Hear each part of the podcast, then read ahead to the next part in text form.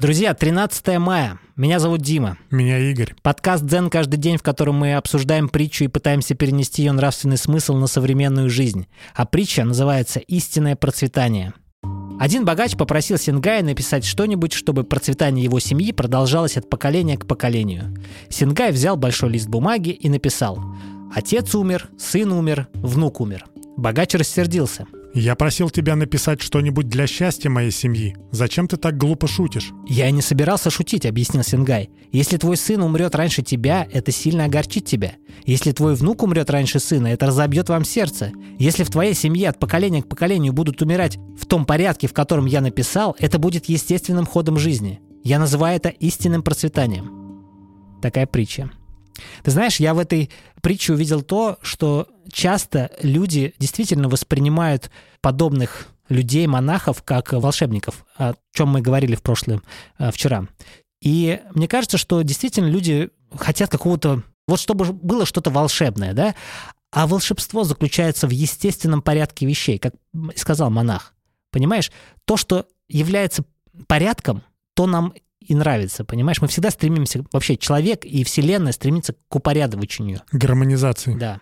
Люди всегда идут кому-то с вопросами, ожидая услышать ответ, который уже у них есть в голове. Так, например. Ну, он же шел, чтобы монах, грубо говоря, его как-то успокоил, возможно, поддержал.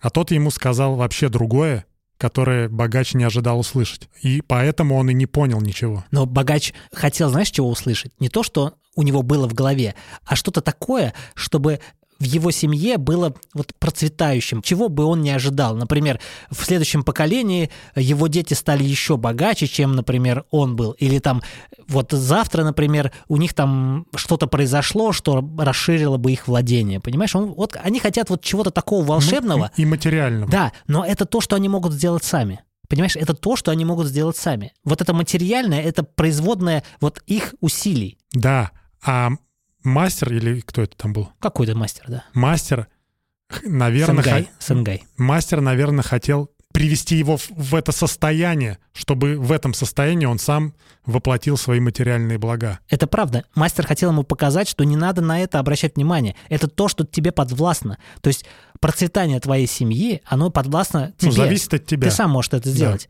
Но истинное процветание, естественное процветание, это когда все идет чередом, когда все идет по порядку.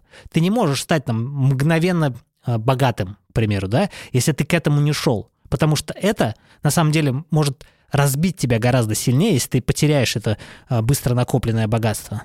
Правда? А Мгм. если ты идешь, если все происходит своим чередом, если ты не стал мгновенно богат, а стал богат там спустя 10 лет, да, это нормально, то тогда ты понимаешь этот путь. Ну да, но я немножко понял по-другому. То, что, грубо говоря, придя к тебе как коучу, допустим, я хочу стать богатым, и я жду от тебя, что ты мне дашь какие-то механизмы. Ну, то есть там, пойди туда-то, сделай то-то, и будешь богатым. Но ты меня зарядишь какой-то энергией, каким-то состоянием, в котором я буду находиться, и тогда я уже сам могу прийти к этому. Это классное замечание.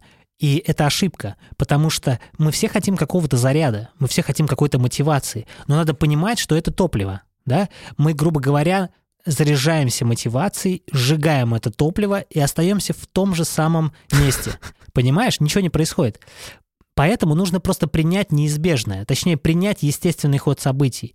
Ну, то есть, замотивирую я тебя или не замотивирую, ты станешь успешным только от того, что ты действуешь. Неважно, заряженным ты действуешь, бегаешь под кофеином, например, или под какими-то другими веществами, которые дают тебе энергию. Ну, заряжен тебе проще что-то делать. не проще, не, п- Но понимаешь? только это конечный эффект. Да, это, во-первых, конечный эффект, а потом есть откатывание. Мгм. Обратное, да, откатывание, как это называется правильно? Отходники. Так вот, мне кажется, что мастер продемонстрировал, да что ты думаешь? Вот есть порядок, ты следуешь этому порядку, продвигаешься, и все у тебя будет хорошо. Это и есть естественное истинное процветание. Не надо больше тебе ничего. Не выдумывай. Не выдумывай, да. Не нужна тебе, Димка, такая машина. Вот и все. Там, точнее, про Вовку было. Нужна тебе, Вовка, такая машина. А я думал, ты сейчас про себя Да, я говоришь. про себя говорил. Слушатель ничего не понял. Ну и окей. И, Ну, окей, это будет загадка. Послушайте пироги. Послушайте наш подкаст «Пироги». Там мы про это говорим. Друзья, надеюсь, мы хорошо объяснили эту притчу. Надеюсь, вы ее поняли. Если не поняли, придите к нам в Телеграм-чат и напишите свое видение этой притчи. Будем очень рады с вами пообщаться. А мы уходим на выходные. И желаем вам хороших выходных, чтобы у вас все было процветающее и естественно.